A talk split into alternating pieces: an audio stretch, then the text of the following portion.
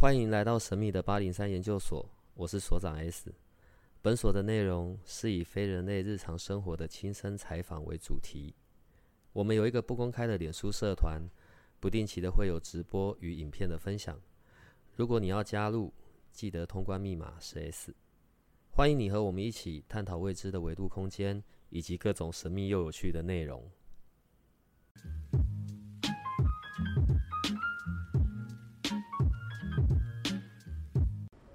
我啊，是哲学系出身的。那我们的必修课，反正就是我们哲学系的课，主要分成三种，分别是中国哲学、西洋哲学跟应用哲学。那前两个应该就是听名字就能猜，大概猜到我们在学什么。那应用哲学、法律啊、社会啊，然后美学啊，都算在这边。那西洋哲学比较特殊的是，有的时候它会就是有些神学相关的课程，它会放在这里。那中国哲学的部分，大家应该很好想，就是孔子、孟子、老子那一类的。对，然后顺带一提，我超喜欢《道德经》的。那我们当然也有上到，就是一点关于《易经》的东西，但是我们并没有仔细的去讲六十四卦。我们主要是在讲，就是《易经》为什么会叫做《易经》。那“易”这个字的由来有很多种说法。就是可能是变异啊，也有可能是交易啊，也有可能它是在指一种运行的法则。那也有认认为它是蜥蜴的象形字。所以假设我要学卜卦的话，我一定要懂易经吗？因为老实说，我完全不懂易经。你巨门线这么黑暗，这么悲观，完全看不出你是哲学系的。哎呦！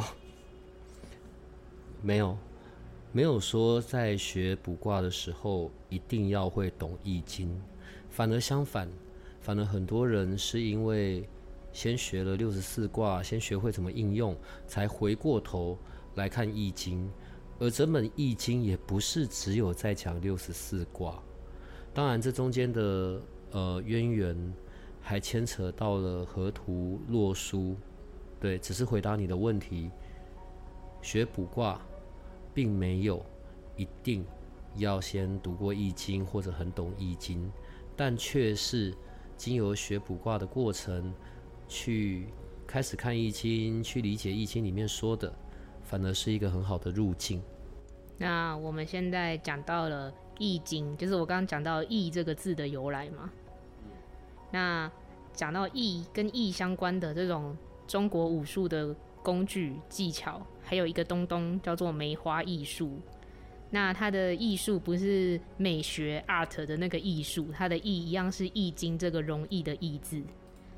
那我刚看了一下，他说，听说是反正就是写了这个东西的人，他有一天走在路上，然后在看梅花的时候，刚好看见就是麻雀掉到地上，然后还是什么东西的，反正就是。不知道为什么是在看梅花的时候突然想到，反正就是突然灵光一现，跟牛顿被那个苹果砸到灵光一闪一样。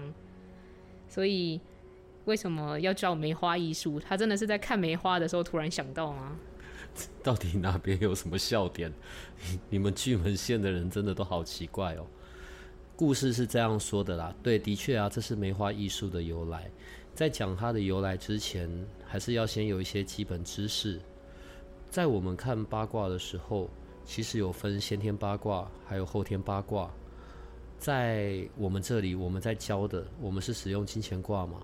然后，其实金钱卦是梅花易数里面的一种工具。实际上，我们就是在应用梅花易数。好，有些人的学的卜卦，他是用先天八卦，就只看那六十四卦而已。然后，像梅花易数这一个派别的这一脉的。就是用后天八卦，也就是所谓的文王卦。文王卦在看六十四卦的时候，不是只有看六十四卦的卦象，还会分主体主用来描绘出整个过程跟内容。好，先有这些背景才来讲。所以梅花艺术它的这个故事啊，然后就是一样，又是北宋的一个邵先生，邵康节邵先生。好，然后他就是在观赏梅花的时候，然后看到了麻雀在梅枝上面争吵，所以他用他用这样子就开始起卦了。哦，好，我到这边我觉得还是要讲一下起卦，不然大家就搞混了。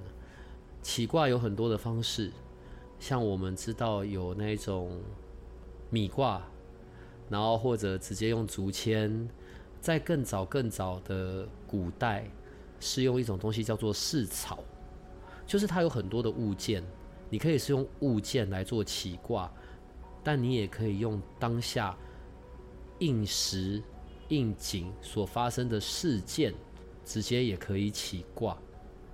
所以他是那回到刚刚那个状态，刚刚那个情景，所以那个邵先生，然后他在看到梅花，然后麻雀在吵架，然后结果就掉到地上，OK，他就用这一个时间以及这一个景象来起卦起战，所以当他起战的时候，就去预言说，哦，在哪一天的晚上会有女子。前来摘来折梅花，然后被园丁发现，会追追逐，然后女子跌倒，跌到膝盖，所以他做了这个预测。占卜是预测学，所以他做的这个预测，先说了，结果隔天真的发生了，得到验证，所以才把这个东西取名叫做梅花易数。对，它一样是运用六十四卦。然后只是在我们卦的时候，很讲究“动”这个字，不动不沾，不因事不占。好，结果他在看的时候，两只麻雀无缘无故在争夺，然后坠地，所以他就用这个势来起战，然后所以就跟那个梅花园的那个主人说：“哦，明天会有人来折，哦，然后。”可能会跌倒哦，先告诉你有这么一件事，然后就发生了，所以梅花艺术就这样子来的。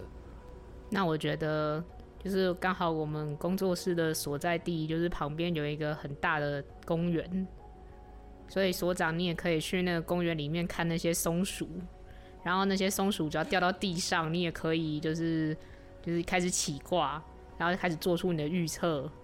然后这个你的这个卦呢，就可以叫做松鼠艺术之类的。你你今天为什么这么开朗啊？你开朗的，你开朗的，我好惊吓。我自己学卜卦的老师，他都是用时间在起卦的，他是没有在用任何工具的。好，时间就是年月日时，但你不会是用我们现在看的什么几点几分几秒，不是。你一样就是天干地支这样子要做好，那个对我来说太麻烦了。其实我不是一个很好的学生。当然，你有很多其他的工具嘛，你也可以用文字，你也可以用你看到的物件，甚至声音。只是像我，我很习惯用金钱卦，是因为就算我手上没有古铜钱好了，十块、一块、五块、五十块，我总有吧，六颗倒一倒就可以用了。而且重点是我喜欢用金钱卦的另外一个方式，是因为它是直接透过我前面的这个要问事的人的手，或者我的手，直接就有我所传递的能量，快又有效。万一我用时间，然后我中间还算错了，那出来的结果就会完全不一样啊。重点还是要应时啦，但是工具上是有很多选项的，呃，学很多种不同的工具。或者我跑去养一只鸟好了，对，你干嘛不叫我直接养一只鸟？或者我们家的猫来帮忙抓签好了。不管你要用哪一种工具，其实你只要有一项用得非常顺手，你只要有一项用的是非常的有经验技巧就够了。打架的时候你会很多种各门各派，但你没什么力气也没屁用啊。可是你来来去去只有一招两招。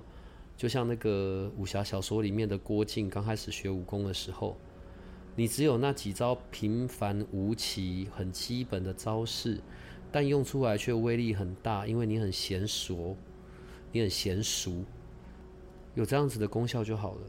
所以金钱用金钱挂是我觉得最快速有效的。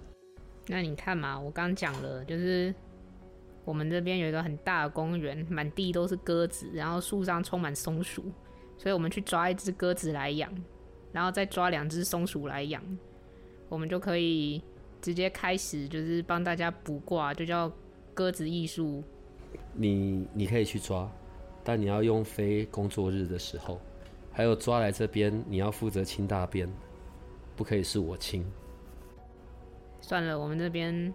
都养不好什么活着的东西，阳台的花已经枯萎了，不知道几百朵了。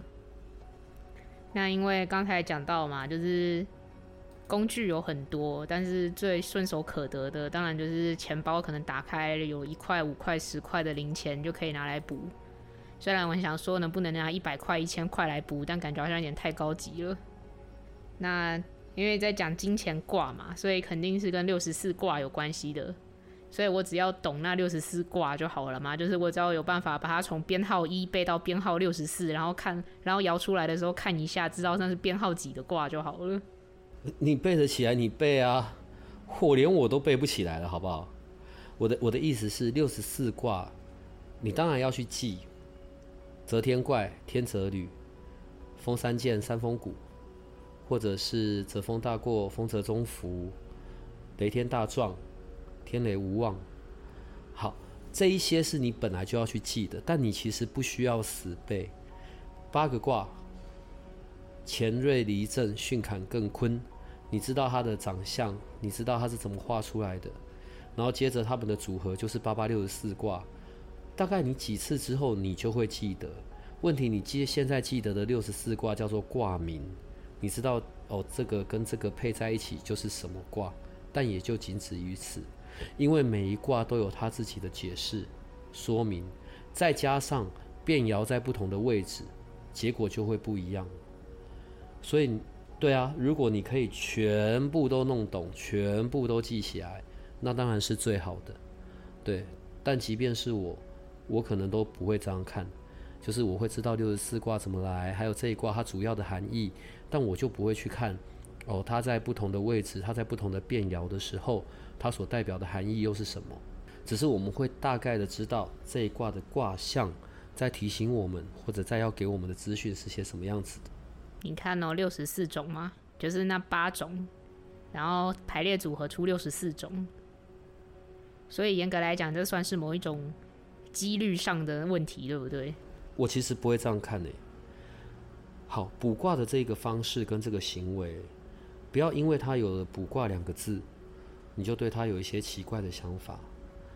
我们现在把卜卦拿掉，塔罗牌，塔罗牌来来去去也不是就那些张吗？但是为什么每一张都有它的用意，每一张都有它的指引？第一个跟解卦的人非常的有关系，你怎么去运用你手上的物件，去获得你所需要读到的资讯？然后再第二个回到卜卦这件事吧。我们不是摇出来就只有一个卦象，所以我们是不是有分开头、中间、结果？因为还要看你的变爻变在哪里。如果啊，我中间的连变爻一起算下去，那那个变化就已经不是所谓的几率可以去做解释的了。所以，我为什么又回到刚才说的？所以我喜欢用金钱卦的好处是，因为啊，像我是用古铜钱嘛，所以那个古铜钱是在对方的手上所摇出来的。当他在思考这个问题的时候，然后他已经有意念在，他要透过这个卦来去获得，呃，也许天地之间，也许是高我来给他指示，来给他一些指引。是因为他有做了这个动作、这个行为，所以我们才能够排出那个卦象。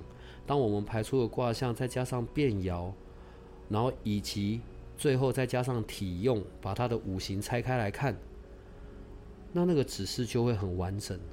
可是重点是，卜卦是一个行为，卜卦是一个我们在做的动作，焦点都是在透过这个行为、这个工具去获得讯息。然后，并且可以去运用这一个讯息或这个提醒。我们刚刚讲到，就是卜卦是一个提醒。那像前面也讲到，就是梅花艺术的故事嘛，就是那个邵先生他做了这个预测，结果隔天真的发生。所以假设我现在帮别人卜卦，我要怎么样去确认，就是我的这个预测是真的，或者是我看他过去的事情是真的呢？就是我可以打死不认账啊！就是其实你说的东西是对的，但是我就就是在那边跟你那个哥哥迪说不对，你说的不对，我就是不相信，怎样咬我啊？那不相信不对，你就不要，那我们就停止啦，就不用再继续啦。通常啊，会有带着问题来的人，我觉得现代人一般没那么无聊啊，好吧？所以你现在巨门线的个性总算开始出来了，一方面是不会那么无聊。一方面是因为你在跟他互动的过程里面，好，如果是刚开始的初学者或刚开始在运用的，我的建议都会是你要相信你所挂出来的结果，因为现在跟过去不太一样嘛。我年纪比较轻的时候在学那个的时候，当那一段期间呢，我天天都要扛着很大的书、很重的书本，对，因为我得一边挂一边翻书。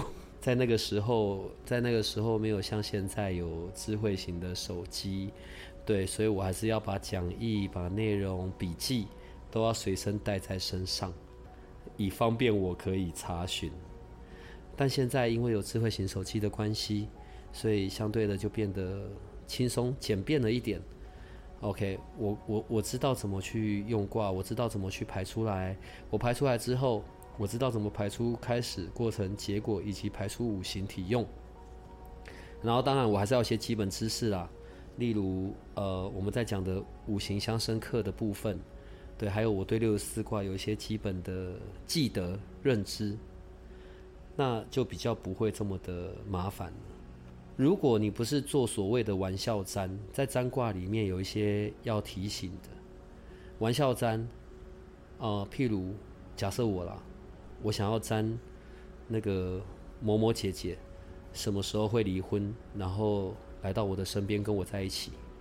像这种就是很北兰的占，诶，北兰这个字可以用吗？好，就是很智障的占法，因为你根本也不认识那个人，你在占的是一个不会发生、不会存在，而且很幼稚、好笑的行为的，所以这种叫玩笑占。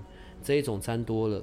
不管说是我自己想到，或者是别人，哎呀，同同学朋友，哎，你会哦，来来来，我们来看一下这个人跟那个人怎么样怎么样，就是去沾这一些跟你风马牛不相干的事，那你的功力就完了，你你会退步，对，而且粘这种东西对你没有什么好处，玩笑粘通常就非常不灵验了，所以不会去粘玩笑粘。那另外一个是，你前面有一个人，可是他没开口。他没有跟你问，他没有提出他的问题，他没有说到他需要你的协助，你只是听一听，你就自己跟他说：“哎，好吧，我来帮你粘一下好了。”像这种行为也是最好不要，因为刚刚前面有讲了嘛，没有问不会占，没有发生事情也不会占。为什么我用这个来回答你刚才说的那一种？其实哦，比较少的时候。是会遇到像你说的，诶，我就要叫你帮我占，然后可是你说的什么一切我都不愿意，因为其实占卜卜卦的这件事，它的目的不是要来验证的，在那个过程里，在排出五行，你也看到过很多次嘛，在卦象出来以及排出五行，很多已经先发生的事情，自然而然就会被被验证了，可是焦点不是验证。焦点是要看好，所以事情进行到现在这样，我还有哪些出路？我还有哪些可能性？我还可以做些什么？或者哪边是我没看到的？这个才是卜卦它存在的目的跟意义。对于我们而言啊，所以我们还可以弄些什么？怎么样？所以不会用卜卦来去讲说，诶，我我补得很精准啊，或者我补得很不精准。但反而最后一个部分讲初学者。为什么我会说你要相信你自己补出来的东西？你脑袋要是空的，卦排出来，卦象说什么就是什么。五行相生克排出来，谁克谁，谁泄给谁，或者谁生谁，就是很清晰明白的。你不用加进太多你个人的臆测、想象或者你的以为，反而卦象是什么，你就说什么是好就可以了。但有可能一两年过去了，你有你的准确度，你有你的灵感度，你利利用这个工具跟天地间或者是跟高我沟通，开始变得很敏锐了。那那个时候到那个时间点，你已经分得出来哪一些就是是你透过这个卦象你所收到的讯息你要讲，而不是来自于你的臆测、你的逻辑。因为我们刚刚有讲了嘛，卜卦就是一个沟通的工具，对，运用这个工具，让你获得资讯，让你可以开始去为自己或者为别人去解答疑惑啊，或者去找到方向，对。卜卦是针对事件的，卜卦就不是那一种给你看什么整年度啊，怎么样怎么样，不是不是，所以这个也是要另外提到的。卜卦是比较针对单一事件，发生了某一个事件，或者说像我们在教学的时候，我们不是会有感情占的运用示范，或者是工作占，就是针对特别特定的人事物，然后来获得指引。像他就很不适合占说，哎、那个小帮手，你帮我卜卦一下，我什么时候会结婚有另一半？这种就是就比较偏向于我们刚刚前面讲的玩笑占，对。可是如果我跟你说，哎、小帮手，你帮我看一下，这边有某 A 某 B，哦，那我想要哪一个我会比较好一点，会比较我们是有好出路的，那这个就可以，但这个就要分两个占。当然，我并不鼓励是这个样子的啦，对，因为通常在感情战的时候，最好是你已经真的有那样子的感情，而不是针对一个并不存在的事实，然后来去做臆测跟想象，因为那样就没有用了。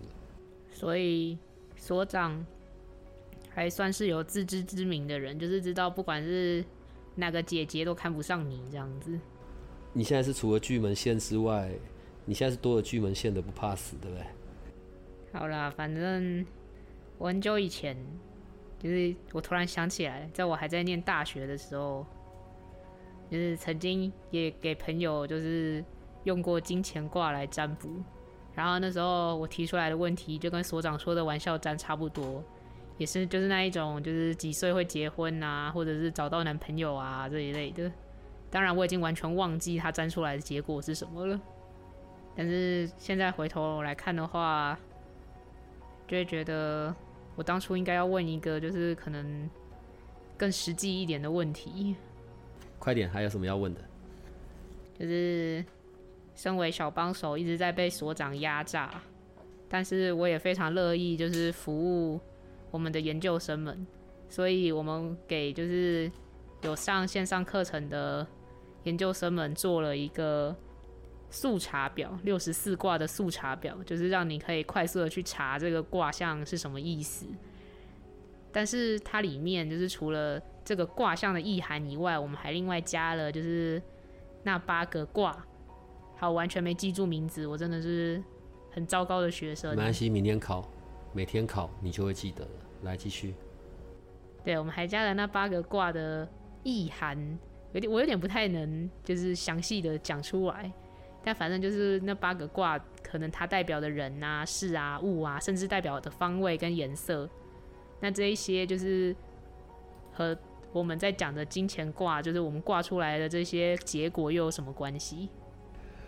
呃，其实，在八个卦里面，尤其当五行排开来之后，我们会看到哦，这一个卦象里的这一个，譬如说金克木好了，然后金是体，木是用。我们知道了这样子，但我们也得要去看，那他在事件中，他有可能是什么角色？是什么？我举一个大概有学卜卦的，或者是传统命理的都非常懂的，在后天八卦里，干兑离震巽坎艮坤，乾代表的是父亲，在人伦这件事上面，干代表父亲，OK，对。代表三女，坤代表母亲，离代表中女，坎代表中男，巽代表长女，震代表长男，更代表三男。就是这是在人事上面、人伦上面的意象。除了这一些之外，其实还有很多诶。例如说，呃，我我举例一下好了，例如像那个，例如干，乾卦我们刚刚讲了嘛，代表父亲。时节自然的时候，它也自然界的物品，它也代表天。然后它也代表老人，它代表的动物是马，它也代表着金银珠宝，然后它也代表着冠，我们头上戴着的冠，然后它也代表着赤红色。古人在颜色上面是有很多的分法的，它叫做大赤色。然后它也代表刚硬之物。坎卦，所以坎卦代表中南，坎卦也代表水、雨雪。然后它代表动物猪，然后它代表器官上，它代表耳朵，代表血气。然后它也表月，月亮的月。行为上，它代表的是偷盗。那种摸黑的勾当，OK，然后它也代表鱼虾盐酒肆，然后颜色它也表黑色。那艮卦吧，啊，不要对卦，我最喜欢讲对卦好了。对卦，对卦属金，它代表的是泽、沼泽、湖泊，可是它也代表少女，然后它也代表这一种跟灵性巫术有关的，然后它也代表妾。老婆之后的妾，然后它也代表着我们的心肝脾肺肾的肺，它也代表阳，然后它也代表那一种属于金属的利器，尖锐的利器，它也代表这一个。我刚举的都是很很小的例子，真的拉开来看，这八个卦，它里面所代表的运用在不同层面的时候。在天时啊、地理，然后人物或者人事，或者身体健康，或者是动物，为什么会跑出动物？因为有时候在寻人、寻动物，真的你会用到，或者它也代表着家宅。另外，它也代表着方位，它会被运用在风水里面。所以这是为什么我们会做那个速查表？不然你以为我那个小时候，我年轻时候为什么要背着那么一堆东西，然后光写笔记我就写到起笑了？当然，现在因为有智慧型的手机，然后所以我们的研究生在这一个课程里面，他学会怎么运用，他有基本的知识基础了，他已经可以透过不断的练习去做解卦这件事，但他有时候还是会需要查询的。所以利用我们所提供的工具，他的查询上面当然就变得简单的多了。所长说他最喜欢对卦，其实他是最喜欢少女的部分。所以你现在要我接什么？所以在姐姐跟少女之间要你选，你会选哪一个？幼稚的人才会做选择。重婚罪是犯法的。我又没有说要结婚。我说我喜欢对卦，不是因为它所表的，而是其实在八个卦象里面，当你懂阴爻、阳爻以及它为什么这样呈现的时候，你就会觉得古人真的很有趣。哦，他把自然界的这一些。天啊，风啊，泽啊，山啊，雷，他把这些自然的要素放进去，可是他又有各式的表述嘛。对卦属金，然后在我们的开口，我们在讲话里面，我们都会讲它是开口金。钱也属金，然后那个就好像钱是一把大刀，乾卦它是一把大刀，可是对卦就是一把小刀，但是是尖尖锐的那种很利的，所以乾卦拿来砍。对卦拿来刺，同时间在对卦的这个卦象里面，如果两个对卦摆在一起，如果是在占跟男女情感有关的，哦，就是两情相悦，对卦又表悦。可是用在事物上面，或者例如说一些争讼，那就会变成它是开口金，开口就要咬人的争执口舌。所以我说对卦这、这个意象。让我觉得很喜欢，是因为当我在看这意象的时候，有时候想到开口金这个，我就会觉得很好笑。当我们在看卦的时候，六十四卦协助我们去理解卦象、卦意以及五行排开来之后，我们要怎么样去说明，怎么样去解。可是当你用到很习惯、很娴很娴熟了，它其实给的意象已经不仅只是六十四卦里面给你的那些指引了。你同时会透过排出来的卦，然后甚至你可以看到，在这整个事件里面出现了哪些人事物，然后谁跟谁是北宋的，谁跟谁又比较好一边。我们一直在讲嘛，这个工具只是一个方式，透过这个工具，你越用越上手，你还是在接收讯息。所以有时候我跟那些来宾不是有在聊吗？可能每个人都有接收讯息的能力，只是在刚开始的时候选用的工具不一样。灵摆也是一个工具啊。往左转，往右转，前后转，塔罗也是一个工具啊。当然，我现在说的都是比较针对预测学上面的啦。塔罗也是一个工具啊。那卜卦也是一个很好的工具啊。当然，我个人喜欢卜卦，是因为我也比较老嘛，年纪老了，对，所以我就喜欢这一些老的东西，老的文化的智慧，六十四卦的衍生，然后。当你愿意开始配合着易经去看，它的的确确会有很多人生的大道理啦。对，不过我觉得讲到这边扯太远了。在我们这边所提供的这个教学，所以我会说，我觉得它是你练习去接收讯息的第一堂课，快速有效，而且你的入门门槛是低的。你只要愿意长时间的去练习，当你变得很娴熟的时候。你的很多预测或者你的思考点，我觉得这些功能不是能力，这些是原本就有的功能，这些就会被打开。那所长说他很老，所以他喜欢就是用金钱卦这一种比较古老的工具，所以他自己都说自己老了，还想要去追少女或姐姐。我没有要追，我刚刚只是举例而已啦。好，你没有要追，我姑且相信，反正你也追不到。我感觉这一只出去，所长的那个名声就会被我败坏。那总之，我们刚提到就是那八个卦，就是他们各自有代表的人物嘛，就比方说，可能是爸爸，可能是长男，可能是妈妈，然后女儿啊、儿子啊，然后连辈分都有分。所以假设我摇出来了。某个卦在问某件事情，那我可不可以就是理解为这个卦可能在提醒我，就是我的问题，或者是我的那个症结点，甚至是我的解决办法就在那个人身上呢？有可能，还是要取决在你所提问的问题，你的，因为你，呃，好，当事人提出了他现在所遇到的状况跟问题，所以他运用梅花易数。的这个学问，透过金钱卦的这个工具，好，我在这边要这样讲，是因为我怕被搞混。梅花易数我们讲有很多方式嘛，然后只是用金钱卦，所以这个金钱卦是透过他的手，所以透过他的手之后排出来的一个卦，然后再加上变爻，所以产生的开头、中间、结果。这一个开头、中间、结果以及五行，是针对这一个问题的时空。所给出的指示，所以如果我举个例子，有可能这是一个感情占，有一个人他来问，他跟他现在正在进行的恋情，他跟这个人哦，接下来会怎么样？所以排出来，诶，家人反对，尤其爸爸最反对，这种状况是很有可能的。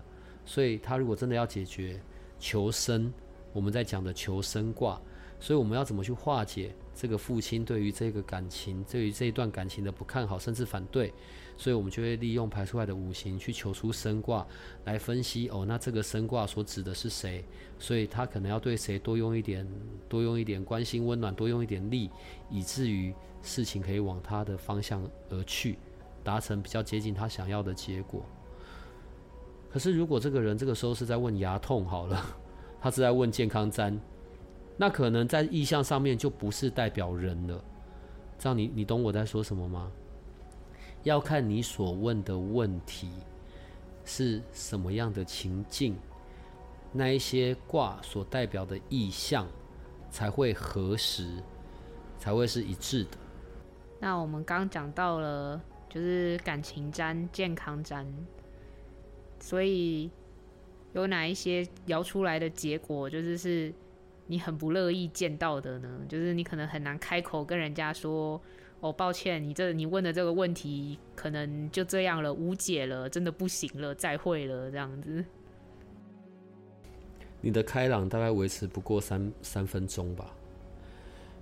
呃，感情占，其实我觉得卜卦这件事情，当你用的次数越多，你越有经验，你会发现它非常是一个，我自己觉得啦，它是一个准确度很高。